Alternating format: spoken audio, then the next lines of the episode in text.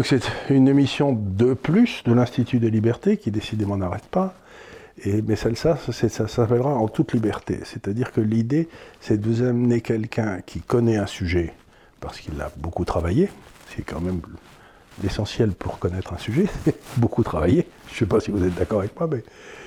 Et donc, ce sujet, c'est euh, Charles Pratt qui va nous en parler.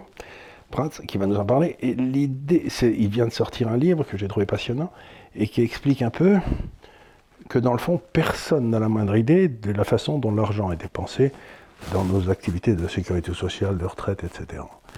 Et que euh, ce fait, le fait que ce soit connu par personne n'a l'air de gêner personne, si je peux me permettre. En tout cas dans les autorités. Et euh, au moment où on est en train de massacrer les Français, en particulier les retraités, et euh, on va leur redemander de l'argent pour cette nouvelle branche de la sécurité sociale. Peut-être pour trouver cet argent, plutôt que monter les impôts, les taxes, comme ils savent le faire avec tellement de talent, il faudrait peut-être essayer d'arrêter de, payer des gens qui n'ont aucun droit à cet argent payé. Et d'après ce que je peux savoir, Charles, on parle de sommes conséquentes, non? Ah Tout à fait, puisqu'en réalité, donc, euh, ce livre qui retrace un petit peu ma un peu comme une enquête, hein, c'est mon côté ancien juge d'instruction, euh, établit euh, formellement que nous avons au moins 5 millions de fantômes. De fantômes, c'est-à-dire de, gens C'est-à-dire de gens qui ne sont pas censés exister, mais qui bénéficient des prestations sociales en France. quand je dis au moins 5 millions, on va certainement en discuter, euh, c'est en plus je pense être en dessous de la vérité au regard des derniers rapports de la Cour des comptes qui sont sortis au début du mois de septembre. Mais est-ce que ce n'était pas le travail de la Cour des comptes? Vous, vous avez fait ce travail mais c'était le travail de la Cour des comptes de faire ça, non? Ah, Tout à fait. C'est normalement le travail de la Cour des comptes. Euh, on peut se demander, c'est une question à leur poser, pourquoi ce travail n'a pas été fait avant. Parce que je vais vous expliquer. En plus, ce sont des choses très simples hein, à, comprendre et très simples à, détecter. Euh, d'autant plus que l'inspection générale des finances et l'inspection générale des affaires sociales avaient détecté une partie du problème en 2013 déjà. Voire même l'inspection générale des affaires sociales avait détecté une partie de ce problème en 2004.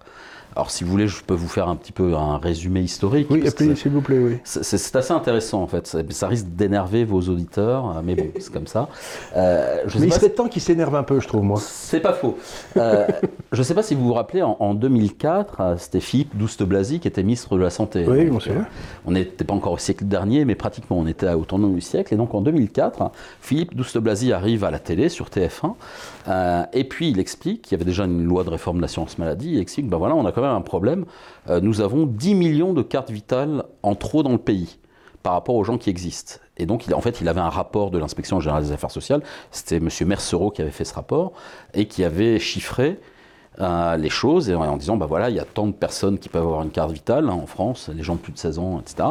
Et par contre, on en a 10 millions de plus. Et donc Philippe Douste-Blazy dit, bah voilà, il y a quand même un problème. Alors là, tout le monde lui est tombé dessus, mais comment vous dites ça Mais pourquoi vous dites Mais c'est pas parce qu'il y a des cartes vitales actives qui se baladent que c'est de la fraude. Les gens ne dépensent pas, en fait, ces cartes vitales, elles sont là, mais elles ne dépensent pas. Euh, voilà, bon.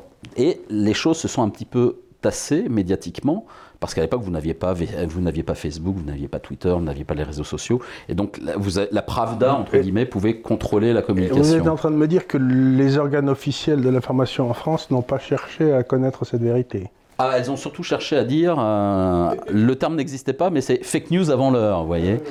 Euh, et euh, régulièrement, cet argument était ressorti, tant par Nicolas Sarkozy, Marine Le Pen, etc. Les hommes politiques ou les femmes politiques disaient, oui, la fraude sociale, quand même, on a des millions de cartes vitales en trop. Alors après, vous savez, ceux qui confondent tout, qui disent que c'est des fausses cartes vitales, c'est pas du tout des fausses cartes vitales, hein, c'est des vraies cartes vitales avec des droits ouverts alors qu'ils ne devraient pas l'être.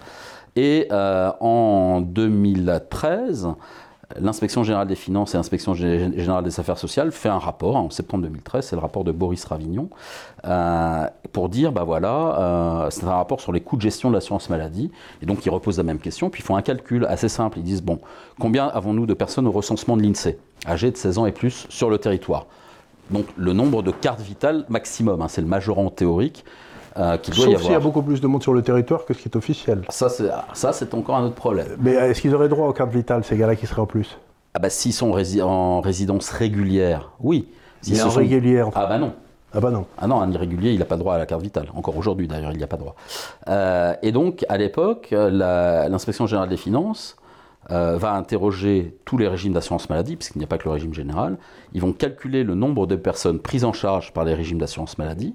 Là, on est même au-delà des cartes vitales. Hein. Là, c'est sur les droits ouverts.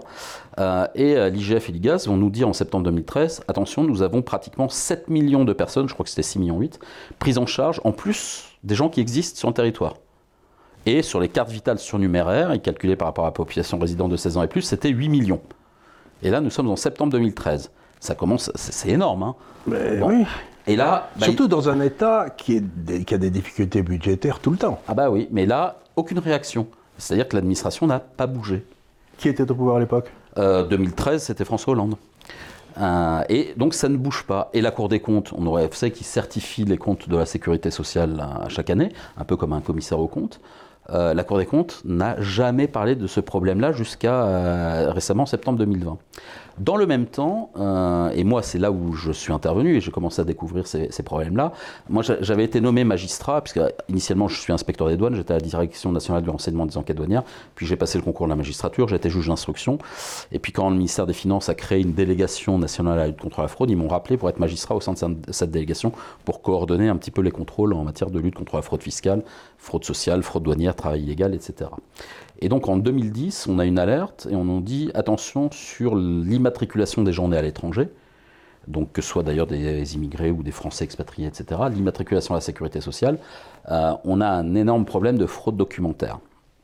Vous savez que quand vous êtes né en France, que vous soyez français à l'étranger, votre numéro de sécu, hein, le, NIR qu'on appelle, il est attribué automatiquement avec votre sexe, l'année de naissance, le mois de naissance, le département, etc. Et quand vous êtes né à l'étranger, il faut le faire manuellement parce que l'INSEE n'a pas un registre de toutes les communes sur la planète. C'est mon cas. Ah, et donc, à ce moment-là, euh, pour avoir votre numéro de sécurité sociale, il faut fournir documents d'identité, extrait d'acte de naissance, euh, les etc. Parents. Voilà. Et donc, c'est un service qui dépend de la Caisse nationale d'assurance vieillesse, qui s'appelle le SANDIA, qui agit par délégation de l'INSEE pour vous immatriculer. Et donc, il regarde les papiers, il regarde si c'est vrai ou pas, puis il vous donne votre numéro de sécurité sociale. Et là, à l'époque, donc il y a 10 ans, on nous dit attention, il y a un problème de sécurité sur les documents. Parce que Jospin, en 2000, avait fait passer un décret de simplification administrative, et donc on pouvait tout faire avec des photocopies simplement. Vous il n'y avait plus de certification conforme, etc. Euh, donc du coup, on y va, il y a une mission qui part là-bas, euh, qui va essayer de regarder euh, quelle est la situation. les gens leur présentent des documents, ils sont très fiers, on dit, vous voyez, on contrôle bien, etc. Et donc il y avait les spécialistes en faux documents de la police de l'air et des frontières, c'est le service national en charge de ça. Et ils ouvrent tous les dossiers, dans chaque dossier il y avait des faux. Dans chaque dossier Chaque dossier était bourré de faux. Euh, et donc là, panique, on se dit, oula, qu'est-ce que c'est? Donc on envoie une mission de formation déjà des agents du Sandia pour qu'ils commencent à savoir détecter des faux. Et euh, en 2011, on, voulait savoir où on en était à Bercy, et donc on a fait une mission d'évaluation. Donc on va dans le stock. À l'époque, il y avait 17 600 000 numéros de sécurité sociale attribués à des gens nés à l'étranger. Donc on a, Vous faites des tirages au hasard? L'INSEE a monté une stratification, un tirage euh, statistique, un échantillon représentatif de 2100 dossiers de mémoire. Euh, et les policiers spécialistes ont pris chacun de ces dossiers de l'échantillon pour vérifier si c'était des faux documents ou pas des faux documents, pour en tirer après avec les gens de l'INSEE un taux de fraude. Bien sûr. Méthode, euh, tout ce qu'il y a de plus rigoureuse et classique. Et là, le taux de fraude est sorti donc à la fin de l'année 2011 et le taux de fraude était de 10,4%. C'est-à-dire qu'on avait 1 800 000 numéros de sécurité sociale attribués à des gens nés à l'étranger sur la base de faux documents, faux extraits d'actes de naissance, euh, fausses pièces d'identité, etc. Euh, et donc là, gros problème. Donc on a réagi immédiatement, on a fait changer la loi, c'est moi qui avais rédigé le, texte législatif pour suspendre les paiements des gens quand on les détectait. Euh, et puis derrière, il fallait remettre en place. Je vous arrête une seconde, ça a été fait, sur, vous avez dit 10% des. Ça a été fait sur la base d'un tirage statistique, donc euh, un échantillon représentatif, etc. Et donc ceux qui, étaient, qui sont fait choper dans l'échantillon, ceux-là, ils ont été coincés. Mais est-ce qu'on a été, les autres, est-ce qu'on a été les chercher? Non, alors non seulement ceux qui ont été chopés dans l'échantillon, il ne s'est rien passé pour eux derrière. Ah bon? Non, rien. Euh, et en plus, euh, bah, personne n'est allé chercher les autres dans le stock. C'est bien ah le problème. je veux dire qu'il a pas. Ensuite, on n'a pas nettoyé le stock. Ah mais non, c'est bien le problème. Et si vous voulez, moi j'ai quitté, j'ai quitté Bercy, la délégation à la lutte contre la fraude au mois de juin 2012. Il y a eu une alternance en mai 2012 euh, donc moi je suis parti au mois de juin. Euh, et après j'ai regardé ça d'un peu plus loin, mais je, m'y intéressais quand même, euh, pour voir ce qui se passait justement. Et rien ne se passait. Mais quand je vous dis rien, c'est rien. Alors de temps en temps... Une question rapide là. Pour que rien ne se passe, quelqu'un a dû donner des instructions, non? Il suffit de, donner, euh, il suffit de ne pas donner d'instruction pour qu'il se passe quelque chose. Il ne s'agit pas de donner l'instruction pour qu'il ne se passe rien, il suffit de ne pas donner l'instruction pour qu'il se passe quelque chose. Mais c'est effrayant ce que vous dites. Donc, si l'État, ou si une partie des corps constitués d'État voit se constituer ce qu'on doit appeler des, forfaits, enfin des. Et donc, si l'État ne poursuit pas, les forfaits continuent. Euh, oui, bien il, sûr. Il n'y a pas de, il, n'y a pas de saisie automatique de ah juge? Non, non, là vous êtes déjà sur un contrôle administratif. La justice, elle n'a pas les moyens de, de, faire les choses, et puis surtout, il faut qu'elle soit informée. Voilà. Si elle n'est pas informée des choses, il ne se passe rien. Et donc, euh, en réalité, euh, derrière, moi j'ai vu qu'il ne se passait rien, puis je le savais par mes antennes que j'avais conservées au ministère des Finances, euh, puisqu'en fait je suis un ancien de Bercy, j'étais le patron d'une des sept fédérations de fonctionnaires syndicales du ministère des Finances, donc encore aujourd'hui j'ai beaucoup d'antennes au sein de l'ensemble du ministère. Ce qui me paraît nécessaire d'ailleurs. Et, et, globalement, je profitais de mes casquettes un peu universitaires, etc., pour faire des tribunes, et pour expliquer, si on a besoin d'argent, on a 1 800 000 numéro de sécurité sociale à neutraliser. Et à l'époque, euh, je restais sur la dépense de sécurité sociale, et donc selon les années, c'était 12 milliards, puis 14 milliards d'euros d'enjeux. C'est-à-dire que potentiellement, en coût moyen, si on raisonne en coût moyen, euh, ça représentait à l'époque 14 milliards d'euros si on restait sur la sécurité sociale. Alors là, c'est l'économiste qui vous parle, que je, je trouve ça absolument passionnant. Parce que pendant toutes ces années-là, on était coincé par Bruxelles, les déficits budgétaires, on ne pouvait pas faire. Donc on nous a augmenté les impôts, on a coupé les prestations, etc. Alors que quelque part, il y avait un gisement d'économie qui aurait pu être fait, qui nous aura ramené dans les clous instantanément. Tout à fait. Mais euh, je, suis complètement bluffé parce que ça veut dire qu'il y a des hommes politiques, soit qui sont complètement pas informés, ou alors qu'il y a une espèce de magma de gens qui veulent que les, qui veulent que les, les choses ne changent pas. Et pourquoi? En réalité, comme là on était sur un sujet né à l'étranger, euh, est-ce que c'est parce qu'ils ont peur qu'on dise qu'on est raciste? Mais bien sûr. Ce, qui, ah. ce qui verrouille complètement tant la haute administration que le personnel politique, euh, c'est la peur. Ils sont tétanisés à l'idée de se faire accuser de faire la chasse aux pauvres ou aux étrangers, aux immigrés. Ça les tétanise. Euh, voilà, c'est, il euh, n'y a pas d'autre. C'est, la, véritable explication, elle est là, hein, elle n'est pas ailleurs. Hein, et quand cette affaire a commencé à sortir, la grande peur au niveau des décideurs politiques, hein, en dessous, vous savez, dans les cabinets, etc., euh, c'était de dire Ah oui, mais ça va faire monter le Front National. Et ne réagissait qu'à cette aune électorale, impact potentiel électoral, euh, où, euh, attention, on va nous accuser de faire la chasse aux pauvres et aux immigrés. Donc, dans un. C'était écartelé entre les, deux bords. il y a deux chevaux qui tiraient. oui, je comprends très bien, mais ça veut dire qu'une fois de plus, on tombe sur le raisonnement que le pauvre ou l'immigré est toujours innocent. Non, c'est c'est pas ça. C'est alors en plus quand on connaît la réalité de la fraude, euh, la personne modeste, elle est en général scrupuleusement honnête. Hein. les gens modestes, ils se jetteraient par la fenêtre plutôt que d'aller voler un carambar au supermarché. Je suis d'accord, mais je veux dire par là, vous savez, dans les, dans les, dans les, dans les jugements, etc., on a tendance à penser que le riche est coupable, que le pauvre est innocent, etc. Donc est-ce que c'est cette même mentalité qui fait qu'on ne va, on va pas voir simplement parce que, dans le fond, euh, aller voir, ce serait euh, les privés de leur gagne-pain. Quoi. Alors, et vous avez aussi une espèce de mentalité euh, qu'on voit se développer. Moi, je la vois avec la sortie du livre sur les réseaux sociaux. Je me fais régulièrement soit menacer de mort, soit insulter, avec les gens qui vous disent Mais qu'est-ce que vous nous parlez de la fraude aux prestations sociales? C'est la fraude des pauvres. Regardez la fraude fiscale, allez sur l'évasion fiscale, la fraude des riches, des méchants, etc. Voilà, on, a, on est dans cette espèce d'état d'esprit malsain. Euh, qui justifie la fraude des uns par l'existence de la fraude d'autres personnes. Euh, mais pour en revenir sur, sur cette histoire des 1,8 million, donc euh, historiquement, voilà, les choses étaient là. Et puis, au moment de la crise des Gilets jaunes, vous savez, en 2018, Bien sûr. donc le président de la République, Emmanuel Macron, à un moment donné, va lâcher du lest en disant bah, je vais faire un plan, etc. Et c'est assez amusant parce que son plan, c'était 14 milliards d'euros. et à ce moment-là, je publie un billet sur mon blog Mediapart en expliquant, bah attendez, voilà, urgence gilets jaunes, vous voulez 14 milliards d'euros, on les a là. Ils sont là, les 14 milliards d'euros. Et là, ça prend. Alors que ça faisait des années que j'en parlais, hein, dans tous les colloques, dans des articles de presse, etc. des interviews. Et là, ça a pris. C'est repris par les autres. Et eh c'est surtout le, la mayonnaise a pris parce qu'il y avait l'histoire des Gilets jaunes. Et les médias ont commencé à s'y intéresser. Euh, Europe 1, euh, Mathieu Béliard euh, m'a offert donc un, moment en direct pour expliquer tout ça hein, sur l'antenne d'Europe 1. Et là, c'est parti. Le truc a démarré. des politiques s'en sont saisis, notamment au Sénat, la sénatrice Nathalie Goulet, et a commencé à vouloir enquêter. Elle est rapporteure spéciale de la commission des finances, donc elle a des pouvoirs de commission d'enquête. Et donc cette euh, parlementaire a voulu commencer à enquêter. Donc j'ai été convoqué, j'ai dû donner mes documents, puisque c'était une espèce de réquisition. Euh, elle a convoqué euh, le patron de l'assurance vieillesse, qui est en charge de ces immatriculations des journées à l'étranger. et là, ça a commencé à embêter beaucoup. à tel point que ces investigations ont été bloquées assez vite. On lui a retiré ses collaborateurs comme administrateur. Et comme vous dites on On. Voilà. L'état profond Enfin, une forme d'état profond. Voilà. Et, euh, et, les investigations au Sénat euh, ont été reprises par un autre sénateur, qui est le rapporteur général du budget de la Sécurité sociale, M. Van Lerenberg, un sénateur modem. Euh, entre-temps, la ministre de la Santé, Agnès Buzyn, avait quand même traité la sénatrice de menteuse, parce qu'elle avait osé dire qu'il y avait 1 800 000 numéros de sécurité sociale attribués sur la base de faux documents, ce qui était exactement les termes qui étaient écrits dans les rapports du ministère du Budget. Hein c'était des notes de cabinet, etc. Mais se faire traiter de menteur par Madame Buzyn, c'est plutôt un compliment, non? Voilà, c'est vrai que les mois qui ont suivi, euh, ou les mois qui viennent de nous précéder, ont montré quel était le rapport de Madame Buzyn à la vérité, donc c'est assez cocasse.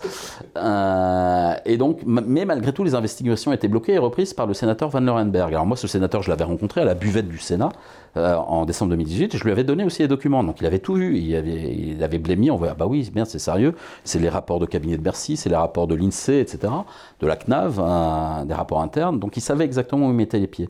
Alors après, il va m'entendre dans sa mission, euh, mais je vais me méfier à un moment donné parce que je vais me rendre compte qu'il n'a convoqué aucun des hauts fonctionnaires qui étaient présents aux réunions de cabinet justement et de direction au plus haut niveau et qui avait établi ses notes, 1 800 000 numéros de sécurité sociale, etc. Donc il essayait de faire passer l'idée que c'était que c'était vous, qu'il n'y avait personne d'autre. Voilà, au début c'était moi qui avais raconté n'importe quoi, qui euh, extrapolait avec des, des rapports euh, trop anciens et puis qui n'avait pas les bons mots, vous savez.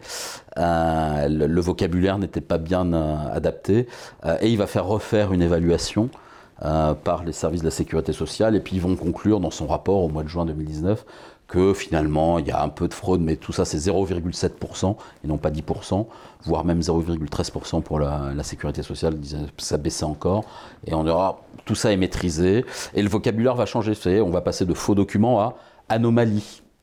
Ce n'est pas un faux, c'est une anomalie. Et on va descendre à anomalie critique, anomalie sérieuse, anomalie mineure, hein, pour dire finalement, il n'y a pas de fraude. Et il va rendre son rapport euh, au mois de juin en disant, vous voyez, euh, c'est limite, c'est quelques euh, millions, dizaines de millions, ou 100 et quelques millions. C'est pas du tout 14 milliards, il n'y a pas de problème. Bon. Entre-temps, comme malgré tout dans, le, public ça montait, le gouvernement avait confié une mission euh, parlementaire, vous savez, les parlementaires en mission, à la sénatrice Goulet puis à la députée Carole Grandjean, donc elles avaient une mission conjointe sur la fraude aux prestations sociales. et elles vont établir au mois de novembre, elles rendent leur rapport, et là, elles vont établir que sur les cartes vitales, parce que bien sûr, personne ne leur a donné vraiment des informations, ça a été très compliqué pour elles de travailler, mais la grande information qui va sortir de leur rapport, c'est qu'elles vont réactualiser le chiffre de cartes vitales actives en surnombre, c'est-à-dire avec des droits ouverts euh, pour des gens qui ne sont pas censés les avoir. On était, rappelez-vous, à 8 millions en 2013, dans le rapport de l'inspection générale des finances, et là, euh, en novembre 2019, elles vont établir que le chiffre est à 5,2 millions puisqu'en fait, à ce moment-là, nous avions 59,4 millions de cartes vitales actives pour une population résidente âgée de 16 ans et plus de 54,2 millions. Donc ça faisait 5,2 millions. Il y a quelque chose qui est passionnant dans ce que vous dites, c'est il y a des commissions d'enquête parlementaires jointes entre le Sénat et la Chambre des députés, etc. Et on les arrête parce que dans une démocratie comme la démocratie anglaise ou la démocratie américaine, vous ne pouvez pas arrêter une commission d'enquête. Alors là, on n'était pas en commission d'enquête, on était en mission gouvernementale, parlementaire en mission, c'est-à-dire qu'elle travaillait pour le gouvernement. Elle n'était pas en pouvoir d'enquête parlementaire. C'est petite nuance qui justement a permis euh, aux administrations de ne pas vraiment coopérer euh, véritablement avec cette mission-là. D'ailleurs, la sénatrice Goulet s'en est, est ouverte très largement. Euh, alors que normalement, le budget, par exemple, de ce type de mission était pris sur les, les crédits de Matignon, hein, du Premier ministre. Ils ont eu 0 francs, enfin 0 euros de budget, et c'est la sénatrice qui a dû payer sur ses indemnités de fonctionnement du Sénat, par exemple, ne serait-ce que la personne qui prenait en note lors des auditions ce que les gens disaient, vous voyez. On en était là quand même hein, dans le cadre de cette mission. On cherchait à les aider, quoi. Voilà. Donc euh, l'idée en fait de cette mission, c'était de conclure, ah, il n'y a pas de fraude. Et de le faire conclure par celle qui avait dénoncé au Parlement le fait qu'il y avait de la fraude. C'était assez habile, mais la manœuvre finalement n'a pas abouti. Parce que le parlementaire était, était honnête ah, elle, en tout cas, sénateur, euh, oui. Mais c'est très difficile de confier une mention d'enquête à des gens honnêtes. D'habitude, il faut le faire à des gens malhonnêtes. Comme ça. Voilà. La, députée, la, députée, était assez neutre. Euh, elle arrivait peut-être un peu méfiante par rapport aux choses. Et puis, moi, je l'ai vu hein, en discutant avec cette députée En Marche hein, et puis lors des auditions. Euh, plus elle avançait dans sa mission qui a duré six mois, plus elle découvrait horrifiée l'état de la situation. Et elle était certainement partie dans l'idée en disant Prats raconte des bêtises, et elle était arrivée en disant mince, les 15 fois en dessous de la vérité. Quoi. C'était assez amusant. Euh... alors il y a une autre question, je suis passionné par ce que vous racontez là. Mais... Et la Cour des comptes là-dedans, parce que c'est leur boulot. Calme plat Calme plat. Et donc ce grand honnête homme qui a pris sa, sa, retraite l'an dernier. Monsieur Migaud Monsieur Migaud. Ah ben Monsieur Migaud, sur ce problème très spécifique de la fraude documentaire pour les gens à l'étranger, Monsieur Migaud avait été interpellé personnellement en 2012 par les députés de la mission d'évaluation et de contrôle des comptes de la sécurité sociale qui avaient découvert ce poteau rose. J'explique tout ça dans le livre. Euh, et donc à l'été 2012, ils lui disent, il est entendu comme nouveau président de la Cour des comptes, il va falloir travailler là-dessus. Donc c'est pas comme s'il ne le savait pas, c'est que et vous avez un procès verbal d'audition de l'Assemblée nationale, on lui dit il y a un problème là-dessus, les députés le lui disent, il va falloir travailler là-dessus, on attend la Cour des comptes là-dessus. On l'attendait toujours. Euh, et donc pendant toutes ces années, ça a été Parce que moi, je sais pas pourquoi j'avais une espèce de, préjugé favorable pour M. Migaud, mais apparemment j'avais tort. En tout cas, sur ce sujet-là, on l'a pas vu. Euh, ni lui, ni les autres magistrats de la Cour des comptes jusqu'en septembre 2020. Euh, et donc, derrière, ce rapport en novembre 2019 est publié. Et il se passe quelque chose d'intéressant, c'est que un certain nombre de politiques se sont énervés à ce moment-là ils ont été assez choqués qu'en réalité, alors qu'il y avait une mission euh, avec plusieurs partis, hein, l'UDI pour Madame Goulet et En Marche pour Madame Grandjean, euh, il y a un certain nombre de, politiques qui ont été choqués que l'administration ne réponde pas aux parlementaires et à la représentation nationale. Ça les a énervés. Et en fait, euh, Jean-Christophe Lagarde, hein, parce que c'est lui qui, qui, a agi, président de l'UDI, est en même temps, vous savez, président du groupe des députés, du groupe parlementaire. Et en fait, à l'Assemblée nationale, chaque groupe parlementaire a le droit d'obtenir la création de deux commissions d'enquête parlementaire par an, ce qu'ils appellent leur droit de tirage. Et donc Jean-Christophe Lagarde, en décembre 2019, a annoncé, ben voilà, moi cette histoire-là, ça ne me plaît pas, qu'on refuse de répondre ou qu'on réponde à côté aux, parlementaires. Donc 2020, la première commission d'enquête parlementaire que je vais réclamer en tant que président du groupe UDI, ben, ça va être sur la fraude aux prestations sociales. Et comme c'est nous qui réclamons la création de la commission d'enquête, hein, nous avons le droit de choisir soit le président, soit le rapporteur de la commission d'enquête. Et donc l'UDI va choisir d'avoir le rapporteur. Donc c'est un député qui s'appelle Pascal Brindot, qui est de Vendôme dans, le 41, dans le Loir-et-Cher, qui va être euh, rapporteur de cette commission d'enquête.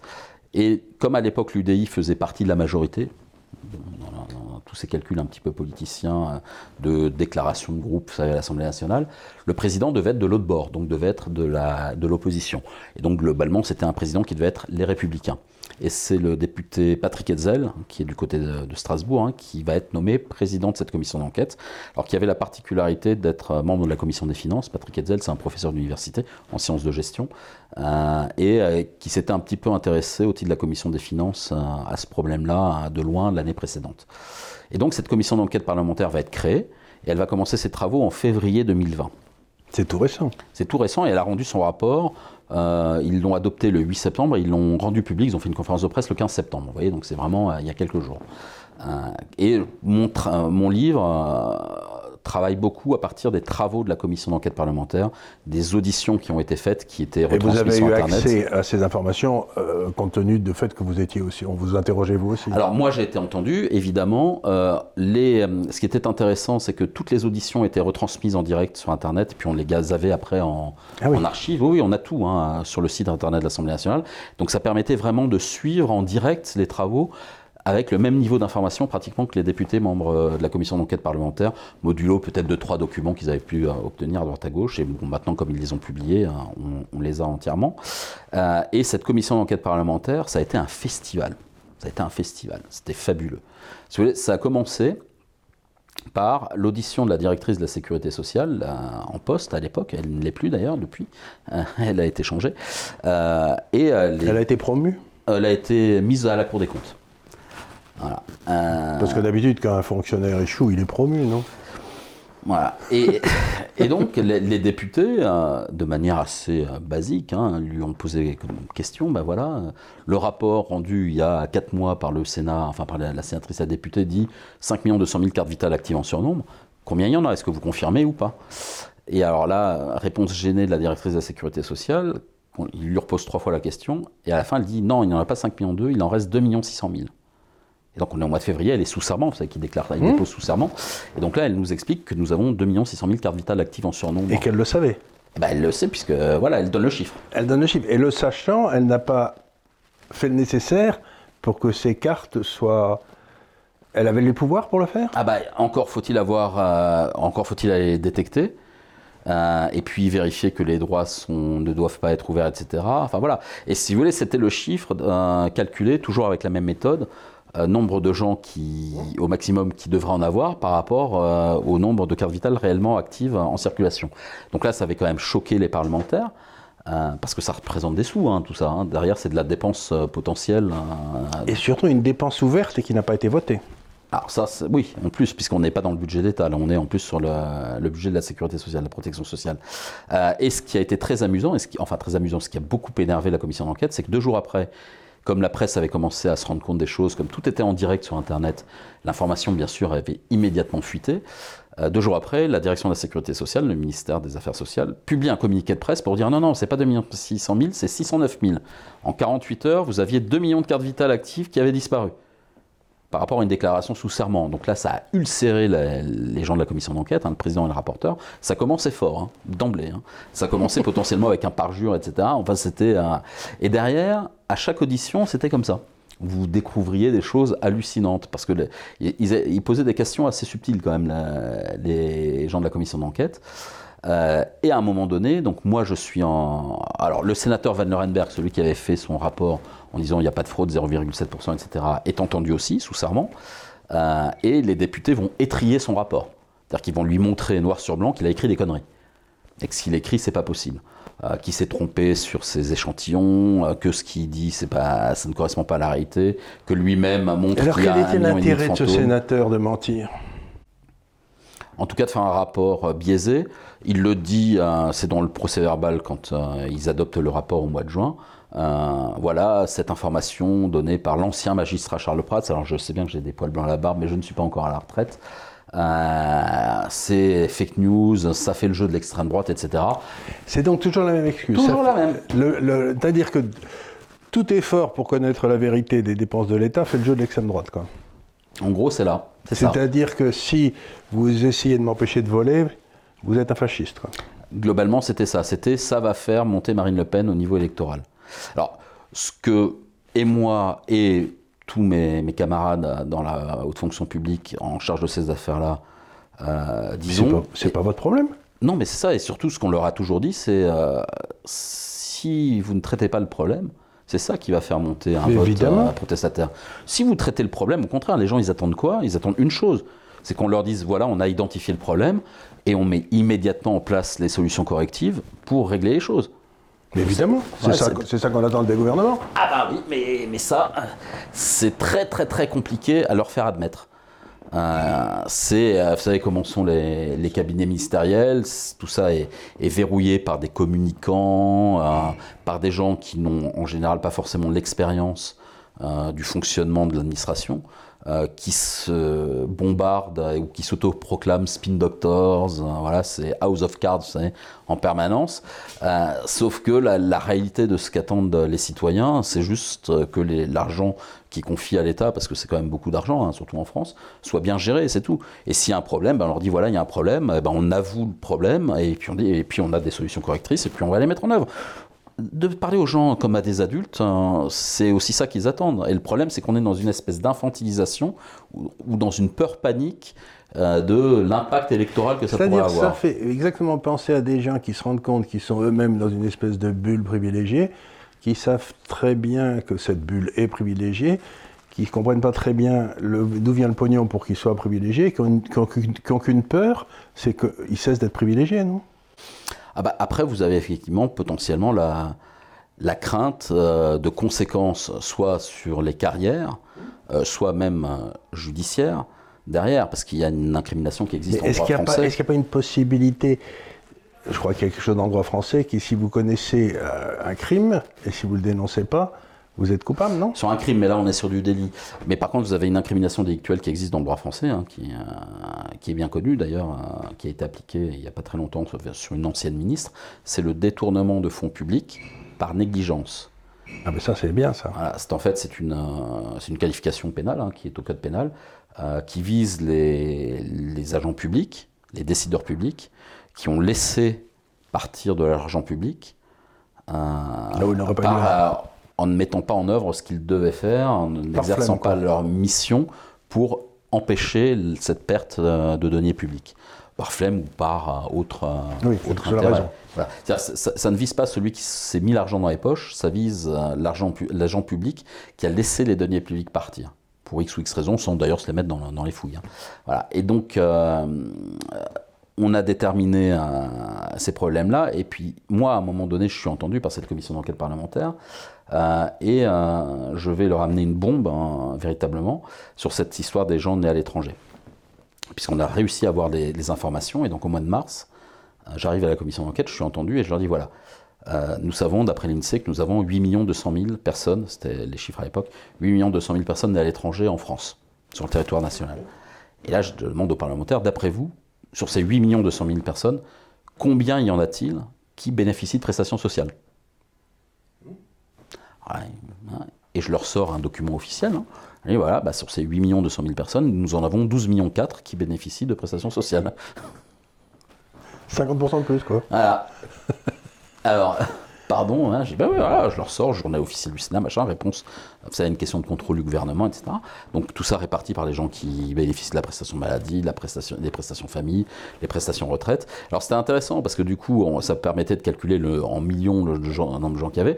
Et donc par exemple sur les prestations de la branche famille, donc les allocations, les minima sociaux, etc., le RSA, tout ça, on en avait 5 300 000 nés à l'étranger qui bénéficiaient de ces prestations familiales. Et il y en a combien en France qui bénéficient en tous de 12 700 000 allocataires. Donc ça veut dire que 5 millions 3 étaient nés à l'étranger. Donc ça fait 40% à peu près, 42 qui bénéficient 42% des allocataires des minima sociaux, des allocations familiales, des allocations logement, de la branche famille, etc. Donc des trucs comme le RSA peuvent tout à fait être gonflés de façon on ne sait pas si tous ces gens sont des fraudeurs, c'est pas ce que je veux dire, mais il y en a peut-être une partie qui sont des fraudeurs, et on n'a aucune idée en tout cas, ce qui est certain, c'est que statistiquement, la réponse du gouvernement nous, nous montrait que 42% des bénéficiaires de toutes les allocations sociales de type, euh, qui sont versées par la branche famille, donc de type RSA, allocation logement, euh, prime, euh, non c'est pas la prime pour l'emploi, mais vous avez quoi, les allocations familiales évidemment, l'allocation adulte handicapé, etc. 42% des bénéficiaires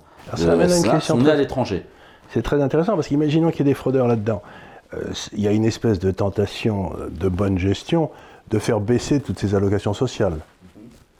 Et donc, on fait baisser les allocations sociales sur les gens qui, dans le fond, devraient les recevoir pour entretenir des gens qui n'ont aucun droit, qui sont sans doute des fraudeurs. C'est bien le problème.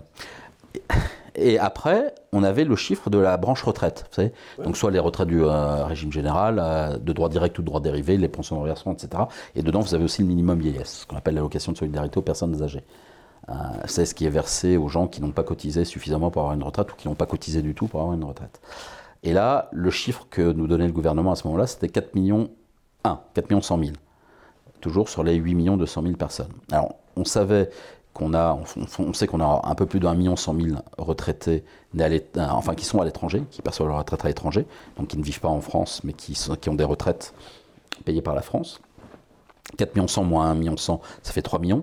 Donc ça nous faisait 3 millions de retraités nés à l'étranger sur le territoire national, sur une population de 8,2 millions, sur un ensemble de 8,2 millions. Ça nous faisait donc 37% des gens nés à l'étranger qui seraient des retraités proportion de retraités très importante. donc ça, c'était la situation au mois de mars que j'explique. Et c'est d'ailleurs celle que j'explique dans mon livre. Euh, cette situation a évolué le 8 septembre parce qu'en fait, la Cour des comptes est venue nous dire que ce n'était pas 4 100 mais c'était 7 700 000. Donc la Cour des comptes nous a écrit le 8 septembre dernier qu'en fait, nous avons 7 700 000 personnes nées à l'étranger euh, qui bénéficient de prestations retraite. Sur combien? Bah, Sur un ensemble de 8 millions 4 maintenant. Ah oui, oui, oui, il y a beaucoup de retraités nés à l'étranger.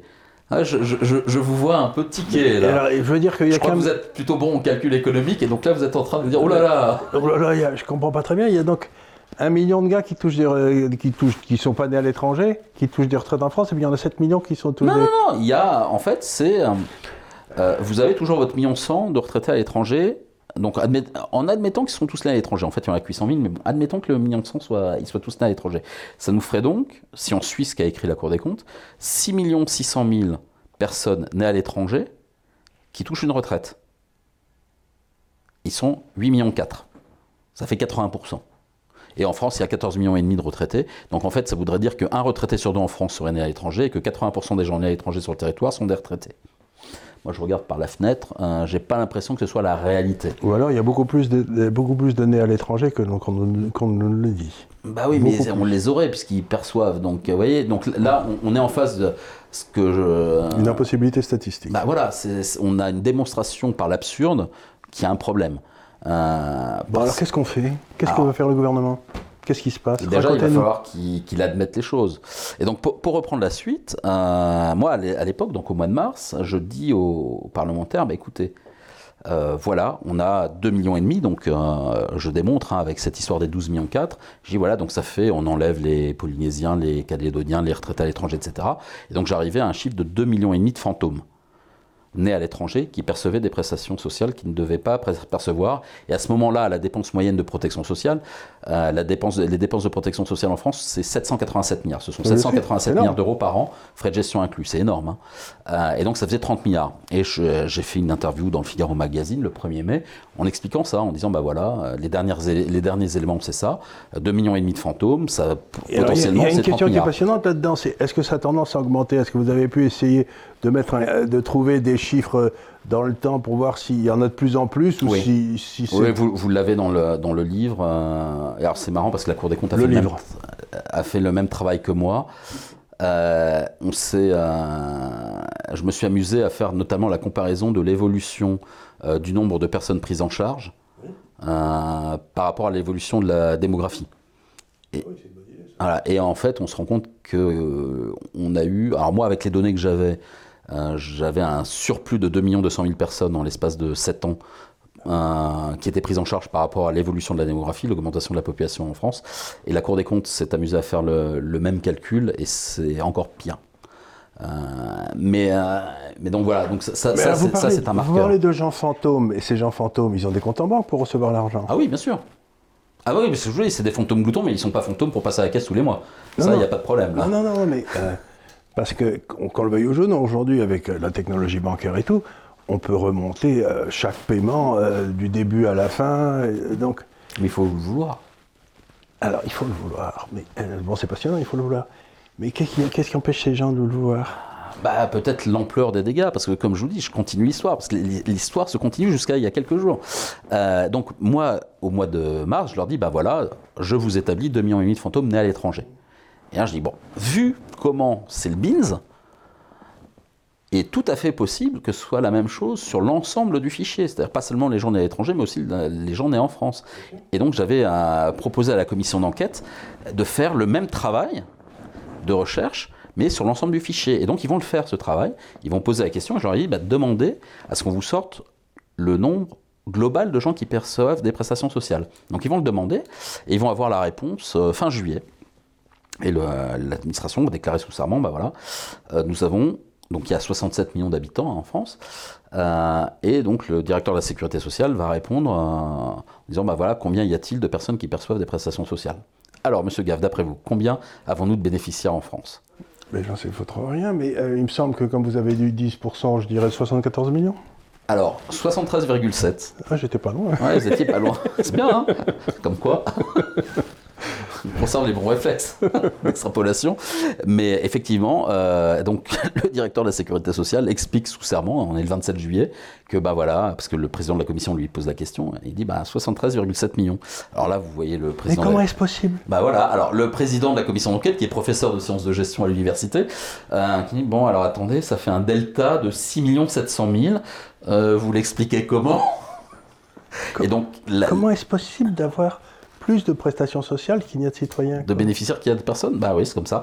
Alors, la, la Sécu donc, va leur expliquer, alors ils vont faire un calcul, déjà ils vont décranter euh, par rapport au fichier, le RNCPS qui, ressemble qui recense l'ensemble des prestations sociales, ils vont passer au RNIAM qui, ressemble que qui ne recense que l'assurance maladie pour essayer déjà d'en planquer un, un, million et demi là.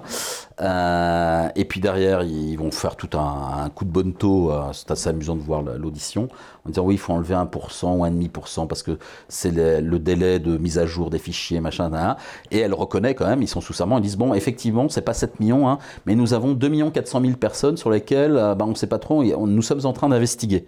Donc en fait, sous serment, fin juillet, la Sécu vient nous dire, enfin l'administration, c'est le ministère, hein, vient nous dire, euh, bah oui, on a 2 400 000 fantômes, on ne sait pas qui c'est. C'est-à-dire à 100 000 presque que je disais 3-4 euh, mois avant. C'est-à-dire que vous avez, mettons, à peu près 5% des dépenses de la Sécu qui sont peut-être complètement injustifiées. Oui, peut-être même plus que 5. Parce que vous allez voir la suite. Euh, et donc avec les chiffres qu'ils donnaient, comme eux, ils avaient fait un coup de bonne taux, ils partaient pas du RNCPS des 73,7 millions, mais ils partaient que de l'assurance maladie.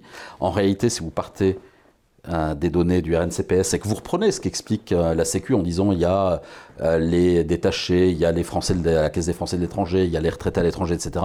Il rajoute au maximum 1 800 000 personnes. Donc il partait à 68,8. Et donc globalement, c'est comme ça que moi j'arrive dans mon livre à dire, bah non, en fait, il y a 4,9 millions de fantômes, donc 5, quasiment 5 millions de fantômes, et à la dépense globale de 787 milliards d'euros de protection sociale, ça représente 50 milliards d'euros, 52,3 en fait. Euh, donc 50 milliards d'euros d'enjeux de fraude, parce que ce n'est pas un calcul euh, scientifique précis, c'est euh, une estimation à coût moyen de globalement de l'enveloppe. Voilà, ce sur quoi on travaille, en réalité l'enjeu sur lequel on travaille, ce qui permet de relativiser par rapport à d'autres. Et, et, euh, le, déficit de, de la Sécu, allez. Alors bon, cette année c'est un petit peu embêtant parce qu'on est en année gilet jaune. Alors, il y a eu gilet jaune plus le Covid, etc. Mais on était fin 2017, on était tombé à un peu moins de 5 milliards, je crois qu'on était à 3 ou 4 milliards. Donc on avait quasiment stabilisé les choses. Ça veut dire qu'on avait, on avait trait les Français pour avoir un surplus de 45. Ça veut dire qui a été versé à des gens. ça veut dire que ça fait des années qu'on pourrait. Euh, faire baisser les impôts bah Oui, je vous laisse imaginer ce qu'on pourrait faire avec 50 milliards d'euros de volants budgétaires annuels. Euh, c'est-à-dire euh, faire baisser les impôts, c'est-à-dire remettre nos armées à un dimensionnement. Quand je pense qu'on a viré le chef des armées pour 600 millions ah, c'est, Ça veut dire euh, financer de la recherche fondamentale en médical, etc. Ça veut dire, comme on est en train de nous casser les pieds avec le climat, ITER, ça veut dire financer la recherche sur des réacteurs de nouvelle génération. Bien sûr. parce que si vraiment il y a un problème d'urgence climatique, on sait très bien qu'on s'en sortira d'abord par la recherche et par le progrès scientifique et pas par les voitures électriques ou être vegan euh, ou euh, faire Ave Greta, Greta Thunberg. Quoi. Voilà, on, sait très bien. Hein. Mais donc voilà, il y a plein de choses qu'on pourrait faire. Il y a, on pourrait euh, débloquer les salaires des fonctionnaires qui sont bloqués depuis très longtemps et surtout effectivement baisser la, pression fiscale. Alors certes, on dit c'est la, sécurité sociale, etc. Mais globalement, c'est toujours pris dans la même poche, hein, dans celle des Français. Et donc on pourrait éventuellement leur prendre beaucoup moins dans la poche, ou leur en redonner un petit peu. Ben oui, on pourrait, si vous voulez. L'idée de base, c'est qu'en général, le citoyen sait mieux quoi faire de son argent que l'État, mais enfin, je sais que c'est complètement réactionnaire. Mais que vous soyez libéral ou que vous soyez étatiste, des deux côtés, euh, tout le monde ne peut que s'accorder en disant bah, c'est quand même euh, cet argent-là, ben, on est il serait mieux dépensé soit par les gens, soit dans d'autres. Euh, si on est étatiste, il faut avoir le respect le plus profond de la dépense de l'État, puisque c'est l'argent des citoyens. Oui, bien sûr. C'est une honte de le voler. Et alors, c'est allé plus loin. Parce que moi, donc, j'en étais resté là. Euh, la dernière audition, euh, c'est celle du directeur de cabinet du Premier ministre, du 30 juillet, pareil, qui se fait un petit peu embêter euh, et qui se fait mettre dans un coin en disant Mais alors, qu'est-ce que c'est? Et c'était assez amusant parce que hum, à un moment donné, il a été entendu deux fois, quand il était avant patron de l'assurance maladie et quand il a été directeur de cabinet du Premier ministre.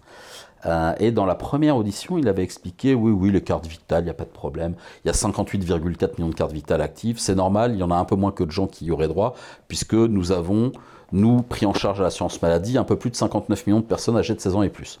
Il déclare ça sous serment lors de sa première audition, ça devait être au mois de mai ou au mois de juin. Il est réentendu fin juillet. Il est devenu directeur de cabinet du Premier ministre. Et à la fin de son audition, le président, Patrick Hetzel, un peu comme un juge d'instruction, assez marrant sa, manière de faire, il dit Mais au fait, il y a une question qui nous taraude quand même à la commission d'enquête. La dernière fois, vous nous aviez dit voilà, que vous aviez euh, pris en charge à l'assurance maladie euh, un peu plus de 59 millions de personnes âgées de 16 ans et plus. Mais alors, on a regardé le recensement de l'INSEE, et il n'y a que 54,2 millions de personnes âgées de 16 ans et plus. C'est qui les 5 millions d'autres? Réponse? Euh, alors, euh, oui, mais alors bon, euh, ça c'est drôle en vidéo. et donc, oui, mais alors il faut rajouter un delta de ceci, un delta de cela, oui. Mais en fait, je pense que recensement, prise en charge, machin, tout ça converge. Il répond pas en fait. Il dit ouais, tout ça converge parce que il sait qu'il est sous serment, donc il peut pas mentir. Donc la réponse va être tout cela converge. Ben non, en fait, ça converge pas, ça diverge complètement. Euh, et c'est en reprenant justement ces évolutions avec le rapport de 2013 qui nous donnait des chiffres, et puis les rapports que eux-mêmes avaient donnés, qui nous redonnaient d'autres chiffres sur le RNIAM. Euh, moi, je, montre dans le livre les courbes, hein, et on voit bien qu'en réalité, la situation s'est aggravée et qu'il y a un écart. Et et là, vous avez mis le doigt sur un problème qui est très important, etc. Mais on ne peut pas s'empêcher de penser que ça doit être pareil dans tous les autres domaines de l'État. Ah, malheureusement, peut-être. Et là, le problème est encore plus grave. C'est pour ça que je vous dis, le 8 septembre, la Cour des comptes rend son rapport, donc où elle va faire des choses très édulcorées dans le communiqué et dans la communication qu'elle a de son rapport. Mais quand vous regardez les chiffres qui sont publiés dans le rapport, c'est effarant. C'est-à-dire qu'en fait, la Cour des comptes va vous dire, bah voilà, L'administration a expliqué devant la commission d'enquête qu'il y avait 72,4 millions de personnes prises en charge par assurance maladie, etc. Euh, mais en fait, la Cour des comptes est allée consulter les bases de données et elle va écrire dans son rapport, ça doit être à page 104 du rapport pour vos auditeurs, de mémoire 104 ou 106, et elle va dire, euh, voilà, nous, sans doublon entre les régimes, nous avons X personnes prises en charge, assurés sociaux. Vous savez combien on a d'assurés sociaux? La Cour des comptes est allée voir au premier, ça doit être au 1er décembre 2018, donc en plus, c'est même pas les chiffres euh, les plus récents, hein. euh, la Cour des comptes identifie 75 296 000 assurés sociaux. 75,3 millions d'assurés sociaux. C'est-à-dire qu'on est au-delà des 73,7. 75,3 millions d'assurés sociaux dans un pays de 67,1 millions d'habitants. Et donc elle l'écrit noir sur blanc, bah voilà, nous avons 8,2 millions de personnes prises en charge en plus des gens qui sont résidents sur le territoire. Rappelez-vous, en 2013, que je vous avais dit, on était à 6,7 millions, 6,8 millions. Donc la situation ne s'est pas améliorée depuis 2013, elle s'est aggravée. on, a, euh, et la Cour des comptes dit, voilà, et elle fait le même calcul que moi par rapport à l'évolution de la population. Euh, et donc l'évolution du surnombre. Et elle se rend compte qu'en fait la situation s'aggrave d'année en année. Ça a commencé il y a longtemps alors, parce que ah bah oui. Euh, si vous voulez, si je comprends bien, ça a commencé quasiment sous les années Chirac. Peut-être même avant. Peut-être même avant. Peut-être même avant. C'est cette espèce de surnombre euh, comme ça de prise en vous avez toute une partie de l'administration, de la haute administration, de l'inspection des finances, etc., qui était parfaite, euh, qui, savait ces choses-là. Ah, et qui a alerté. L'inspection générale des finances et l'IGA sont alertés. Je vous dis, moi, je publie une partie du rapport dans le livre, euh, en annexe. septembre 2013, vous avez donc c'est au niveau, quelque part, la haute administration aurait fait son boulot en disant qu'il y a quelque chose qui ne va pas, et c'est au niveau politique qu'on a dit allez regarder ailleurs. Alors, l'administration des finances, Bercy a tiré la sonnette d'alarme. Mais après, vous savez que c'est les sociaux. Euh, Bercy, c'est une chose, les sociaux, c'est autre chose. Et puis après, c'est les organismes de protection sociale. Vous savez que c'est l'administration, euh, voilà. Puis derrière, il y a la cogestion syndicale. Hein. c'est un monde très compliqué. Et, en grande masse, c'est un tiers du PIB. C'est voilà, la dépense de l'État, c'est quoi? C'est 300 milliards. En face, vous en avez 800 milliards.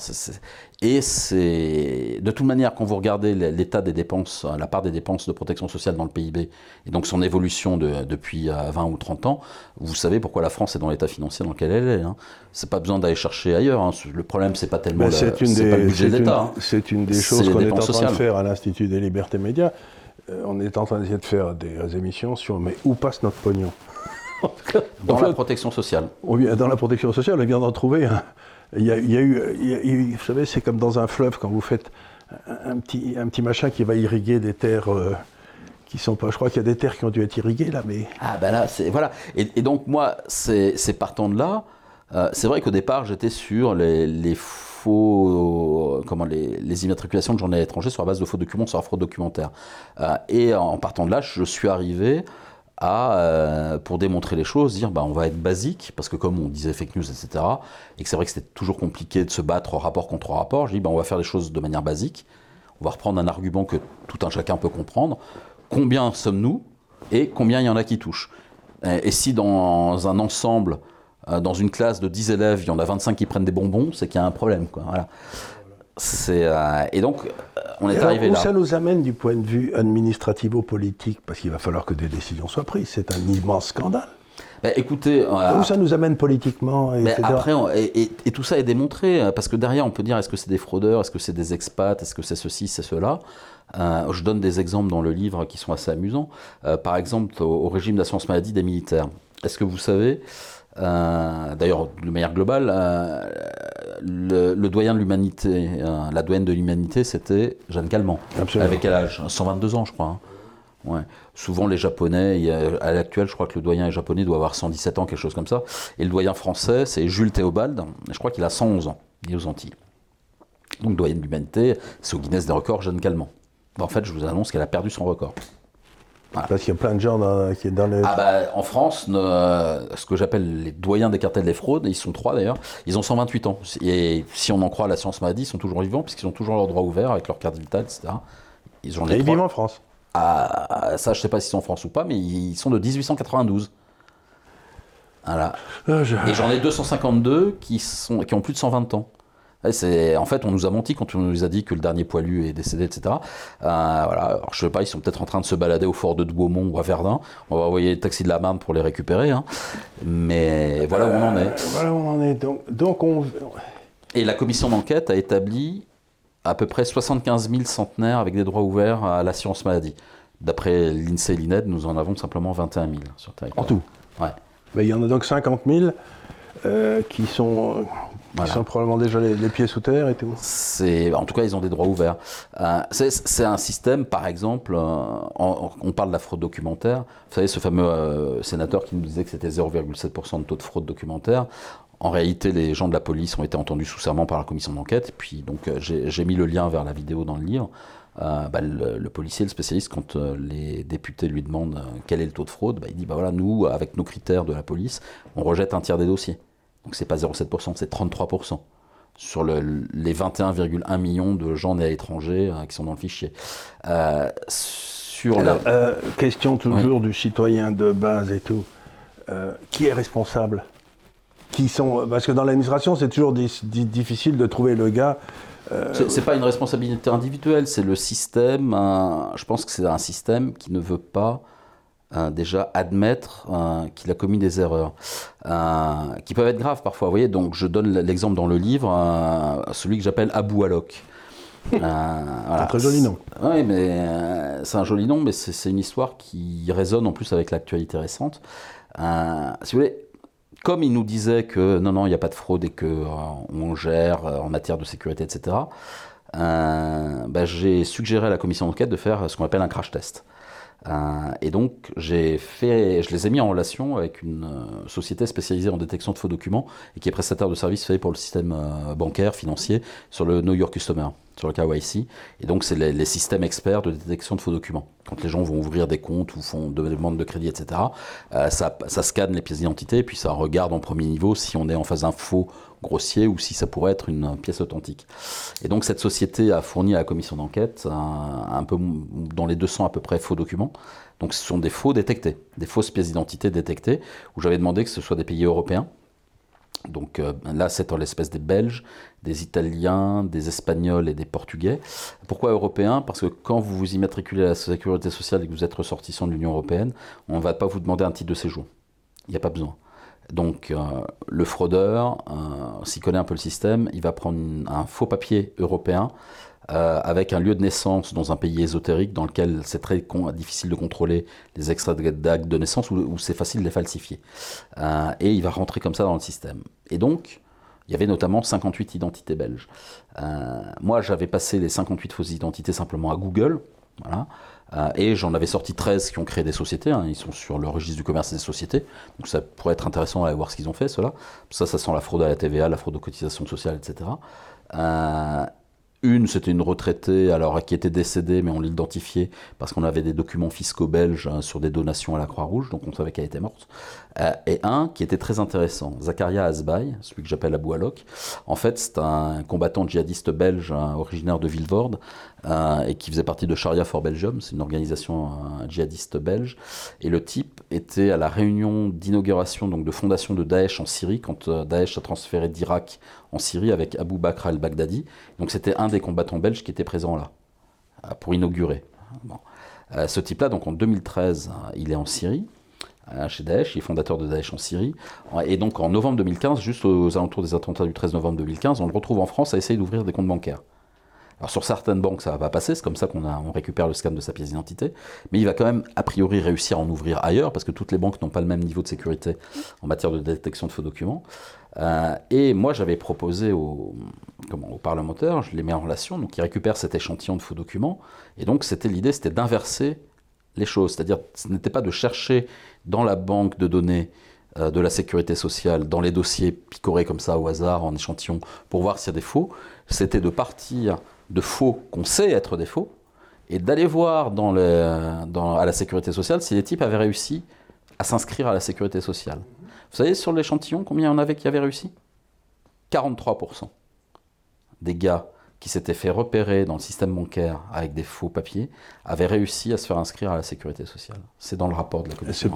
C'est peut-être là qu'on trouve nos millions trop. C'est pas impossible. Et le Zakaria Asbay, djihadiste, en plus il avait juste rajouté un E à son prénom euh, pour euh, essayer de passer certainement au travers des fichiers de police. Euh, bah, bien sûr, il a été inscrit à la Sécu française, il y percevait des prestations de la CAF. tranquille. Et alors, ce qui était intéressant, c'est que ces gars-là, la commission d'enquête, elle a regardé combien ils percevaient en moyenne par an. Vous savez, euh, le rapport Van Lorenberg, donc l'autre sénateur, a dit oui, puis en plus, les fraudeurs qui sont là, ils touchent 3 francs 6 sous. Enfin, à chaque fois, c'était. Voilà, le mec qui fraudait le RSA, mais il touchait moins que le RSA. Enfin, déjà, quand on lisait le rapport, on se disait, mais qu'est-ce qu'il nous a écrit? Bah, Là, on a quand même un travail un peu plus sérieux de la part de la commission d'enquête parlementaire de l'Assemblée nationale. Et en fait, la perception euh, mensuelle enfin annuelle, pardon, moyenne, parce que la mensuelle, ça va être 698 euros. Donc la perception annuelle moyenne, euh, c'est un peu moins de 8400 euros, c'est 1370 euros, etc. Donc notre fraudeur moyen sur les faux documents comme ça, euh, il vole 8400 euros par an en moyenne à la collectivité. Voilà, donc, alors c'est un peu moins que, que, le coût moyen, mais si, comme on en a un peu plus, euh, moi je disais 5 millions, mais comme en fait on aurait peut-être 6 millions et quelques selon les derniers chiffres de la Cour des comptes, on tourne toujours autour de ces 50 milliards. Mais ce qui est intéressant, c'est que quand la Sécu vous dit non, non, nous on gère la fraude documentaire, il n'y a pas de problème, quand vous arrivez avec un vrai échantillon de faux documents et que vous regardez si les gars sont passés au travers, mais ben, en fait ils sont passés au travers. Et là où c'est plus grave, c'est que dans le cas de Zakaria Asbay, euh, en fait, le faux document, il était détectable immédiatement parce qu'en fait, c'est ce qu'on appelle, vous savez, la bande MRZ. C'est la suite de numéros que vous avez sur votre carte d'identité en dessous là. C'est un contrôle avec un algorithme. Et en fait, le faussaire lui avait fait une carte d'identité de très mauvaise qualité. Il n'avait pas mis le bon algorithme. Donc n'importe quel système de le, repérer. Le repère immédiatement. C'est comme ça qu'il s'était fait choper d'ailleurs par les banques. Mais la Sécu, par contre, manifestement, ne doit pas faire ce contrôle-là puisqu'il est passé comme une lettre à la poste à la Sécu. Alors, on, va clôturer cet entretien. Moi, je trouve absolument fascinant, mais ça me amène deux questions. Euh, qu'est-ce qui va se passer maintenant et quel est votre rôle maintenant? Maintenant Parce que c'est quand même vous qui avez été derrière tout ça, qui avez beaucoup fait sortir tout ça. Bah, moi, mon rôle, euh, j'ai pas de rôle. Euh, moi, mon rôle en ce moment, c'est de me faire menacer de mort, de me faire traiter de menteur, d'avoir Libé qui dit mais tout ça c'est des conneries, etc. Bon. moi, ce que j'espère, c'est que les gens lisent le livre. Libé n'a aucun problème, si vous voulez, à ce que des gens touchent de l'argent de l'État sans le gagner. Vous voyez ce que je veux dire? C'est ce qu'ils font eux avec beaucoup de avec beaucoup de talent, puisque c'est dans le journal le plus subventionné qui existe. Qu'un journal soit subventionné, moi je trouve ça une honte. Mais enfin. Donc, vous, qu'est-ce que vous... Moi, qu'est-ce que je peux faire? Je propose des solutions hein, que je propose depuis pas mal de temps, mais donc j'ouvre les choses hein, ainsi à la fin du livre. Euh, en gros, euh, on est face à au moins 5 millions de fantômes, peut-être plus. Donc là, ça ne sert plus à rien d'essayer de picorer, de chercher, de cibler pour faire du contrôle. On n'y arrivera pas. Donc là, il faut remettre le système à plat. C'est pas très compliqué, on passe à la biométrie. On réimmatricule tout le monde, tout le monde va se réenrôler avec ses empreintes digitales, comme ça on évite les doublons. Comme les gens vont devoir venir eh ben, on vérifie s'ils existent vraiment ou pas. Euh, on peut ainsi régler aussi la, problématique des retraites à l'étranger euh, qui, soi-disant, seraient décédés, etc. Parce que bon, j'explique en fait toutes les techniques de fraude aux prestations sociales dans, le livre. Hein. il y en a des tonnes et des tonnes. Les fausses reconnaissances de paternité, donc ces histoires de retraite à l'étranger, l'aide médicale de l'État. Euh, enfin voilà, c'est une mine. Hein. Les gens vont s'amuser ou s'énerver à découvrir un certain nombre de choses. On pense... Mais s'il n'y a pas de volonté politique, ça ne va pas avoir lieu Ah ben ça c'est un autre problème. Est-ce qu'il y a un homme politique qui porte ce projet? Pour l'instant non. Euh, moi l'idée c'est de dire voilà on biométrise et puis après on fait une agence, moi j'appelle ça un FBI de lutte contre la fraude sociale, mais en fait on sort la lutte contre la fraude de la compétence des organismes de protection sociale pour la mettre au sein d'un service de l'État et donc avec des compétences administratives, de croisement de fichiers et aussi de suspension des paiements et donc, les sociaux. Et de poursuite. Et de poursuite. Les sociaux, leur boulot, c'est de payer des prestations. Et bien qu'ils payent des prestations, ils le font très bien. Par contre, attraper les bandits et, nettoyer un peu le système euh, des gens qui ne devraient pas y être, ça, c'est le boulot d'une agence. Et donc, ce pas les mêmes qui doivent faire le, travail. C'est pas très compliqué. C'est pas une question d'être de droite, de gauche ou quoi que ce soit. Après, effectivement. Mais je trouve que les gens de gauche devraient être beaucoup plus attentifs à la façon dont l'État dépense l'argent des citoyens, moi. Je trouve ça scandaleux que les gens de gauche euh, en quelque sorte, supporte que des impôts soient mis sur des gens qui sont pauvres en France pour des crapules. C'est pas être de gauche, ça. Ah bah, je sais pas, il faut leur poser la question. Hein. Mais, mais c'est vrai que c'est. Il y a un vrai sujet. Bon, je discute beaucoup avec les gens euh, dans la rue, dans des cafés politiques, etc. Euh, globalement, le, citoyen lambda, hein, lui, qu'il soit de gauche ou de droite, quand vous lui expliquez ça, il est vraiment pas content. Mais évidemment. Le citoyen lambda, lui, comprend très vite que en fait, c'est son, son pognon qu'on est en train de lui piquer. Mhm. depuis des années, il n'est pas content du tout. Et lui, euh, vous, faites, vous faites rembourser de moins en moins. vous n'avez pas, vous avez pas les yeux qui sont soignés, les dents qui sont soignées. bref. Je veux dire, on, la sécurité sociale coûte de plus en plus cher et, et rembourse de moins en moins. Donc j'imagine que le citoyen de base, il, ah oui, il est très mécontent. Il est très mécontent, mais ça me paraît normal. Mais qu'un type de gauche défende ce qui est du vol. Alors ils ne le défendent pas, ils vous disent euh, oui, mais euh, il y a plus important, il faut lutter contre la fraude fiscale. eh bien, luttons contre les deux, ciel. On est bien, on est bien d'accord. On est bien d'accord, mais. Mais, euh, le, problème, c'est que celle-là, cette fraude aux prestations sociales, on est dans un espèce de déni depuis des années, et c'est très compliqué de rompre l'omerta. Euh, et d'amener les éléments factuels, parce que là c'est factuel. Vous voulez, là, pourquoi je suscite des réactions d'une extrême violence C'est parce que les arguments qui sont mis sur la place publique pour la première fois sont tellement triviaux, enfin c'est tellement euh, basique. Quand on vous dit, voilà, on est 67 millions d'habitants et on a 75 millions 300 000 assurés sociaux, enfin n'importe qui, un gamin de CM1, il a compris, hein, qu'il y a un vrai problème. Euh, et là, euh, la grande excuse qui va nous, certainement nous être servie dans les semaines à venir, c'est de dire oui, mais tous ces gens-là ne touchent pas d'argent. Alors moi, je dis simplement pour conclure, très bien, mais si vous savez qu'ils ne touchent pas d'argent, c'est que vous savez qui c'est. Donc si vous savez qui c'est, vous les sortez du système. Si vous ne les avez pas sortis du système, c'est que vous ne savez pas qui c'est. Si vous ne savez pas qui c'est, c'est que vous ne savez pas s'ils touchent ou pas. Exactement. Mais exactement. Mais écoutez, je vous remercie. Moi, je suis. Mais chaque fois que je parle avec quelqu'un de compétent, enfin qui, a passé du temps, qui a travaillé, qui a fait des recherches sur les dépenses de l'État, j'ai l'impression que c'est un. Partout, c'est un foutoir incroyable. Que euh, pas un citoyen ne gérerait son budget comme, comme l'État. On a l'impression, vous savez, c'est la fameuse phrase de Hollande qui dit Ça ne vous coûtera rien, c'est l'État qui paye. Vous vous souvenez de cette phrase? Oui, oui. Enfin, sauf que l'argent de l'État, il sort de ma poche et de, la, de, votre poche et de la poche de tous les citoyens, quel que soit d'ailleurs leur niveau. Et hein, du coup, on ne fait pas les maternelles qu'on devrait faire. Mais je veux dire, c'est une histoire de fou. Moi, je sors de ça avec. C'est une histoire de fou. C'est des systèmes qui s'auto-organisent et qui, à la fin, deviennent fous. Plus personne ne comprend quel est le but du système. C'est euh, un vrai sujet. Et je vous dis, à partir du moment où on est à un tiers du PIB, il faut, vraiment avoir conscience. je, crois que les gens n'ont pas conscience, en fait, qu'on euh, dépense quasiment 800 milliards d'euros dans la protection sociale. je sais, c'est monstrueux. C'est, euh, le budget de l'État, c'est 300 milliards. Hein, voilà, c'est, mais dans le budget de l'État, dont vous parlez de 300 milliards, la justice, etc., vous connaissez bien, ils crèvent de faim.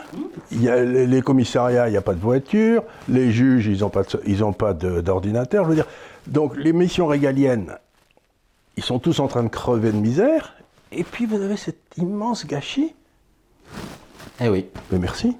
eh oui, Merci d'avoir mis ça à jour, parce que quand même, c'est- je pense que ça va intéresser les Français. hein. j'espère. Mais oui, il faut, il faut, il faut. Ou bien alors, on est mûr pour la dictature. hein. Eh, On risque d'avoir la faillite avant. Oui, mais souvent la faillite amène à la dictature. Ben, merci beaucoup. Je Je suis, je suis atterré. Ce que je dis toujours, c'est en général, je dis toujours aux gens, bonjour, mais tout à l'heure, quand euh, j'aurai fini Mais de je vous suis très content serez de vous avoir vu, parce que très tout- toute, toute information, il ne peut pas y avoir une démocratie sans l'information du citoyen. Donc, vous apportez une information absolument vitale pour que notre démocratie retrouve sa raison d'être. La démocratie a commencé par le contrôle des dépenses de l'État en Grande-Bretagne en 1689, donc si vous voulez. Euh, il peut- la démocratie reviendra en France le jour où on reprendra le contrôle des dépenses de l'État. Ah, c'est vrai que ça, ça- alors ça, c'est en plus un autre sujet.